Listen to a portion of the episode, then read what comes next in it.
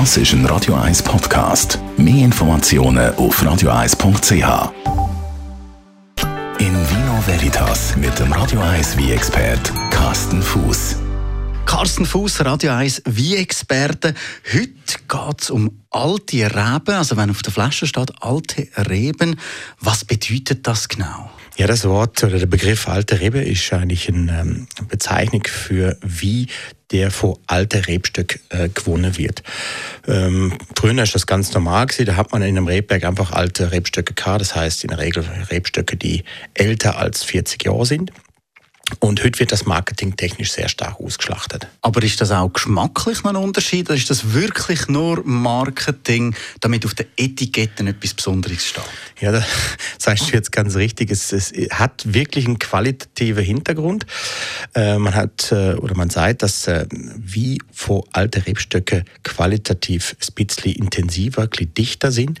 Das hat damit zu tun, dass der Rebstock mit der Jahre bisschen weniger Trub am Stock hat, also weniger Ertrag. Das heißt aber dann gleichzeitig auch, dass die Qualität von der einzelnen Trube dann besser wird, intensiver. Also die äh, Mineralstoffe, die Verpflegung der Rebe geht einfach in weniger Trube. Das heißt, ergo ist dann die einzelne Trube hochwertiger als, sagen wir mal, von junger Rebstück.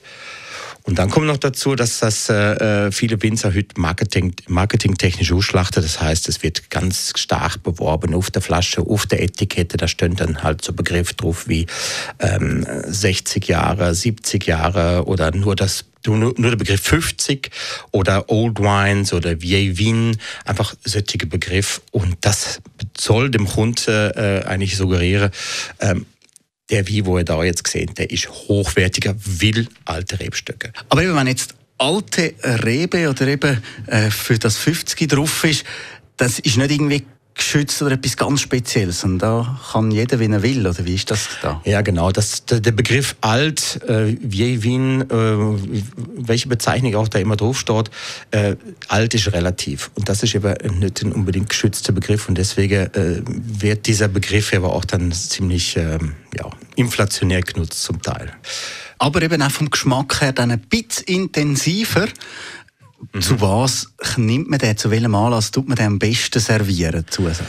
Also wie gesagt, wie du gerade gesagt hast, intensiver vom Geschmack her, kräftiger, dichter.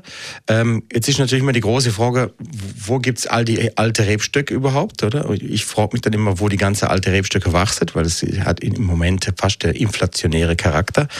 Aber ähm, die, wo tatsächlich ähm, hochwertig sind, die sind wirklich spürbar besser von der Qualität. Und das sind halt dann wuchtige, schwere wie in der Regel und die nimmt man halt für kräftiges Essen, Grillade, dunkles Fleisch. Das sind dann schon so richtige oh, Power wie. Also das wäre auch irgendwie ein schönes Herbstessen, das dazu passt. Danke vielmals, Carsten Fuß.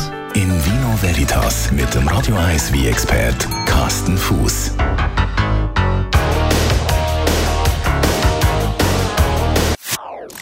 Das ist ein Radio 1 Podcast. Mehr Informationen auf radio1.ch.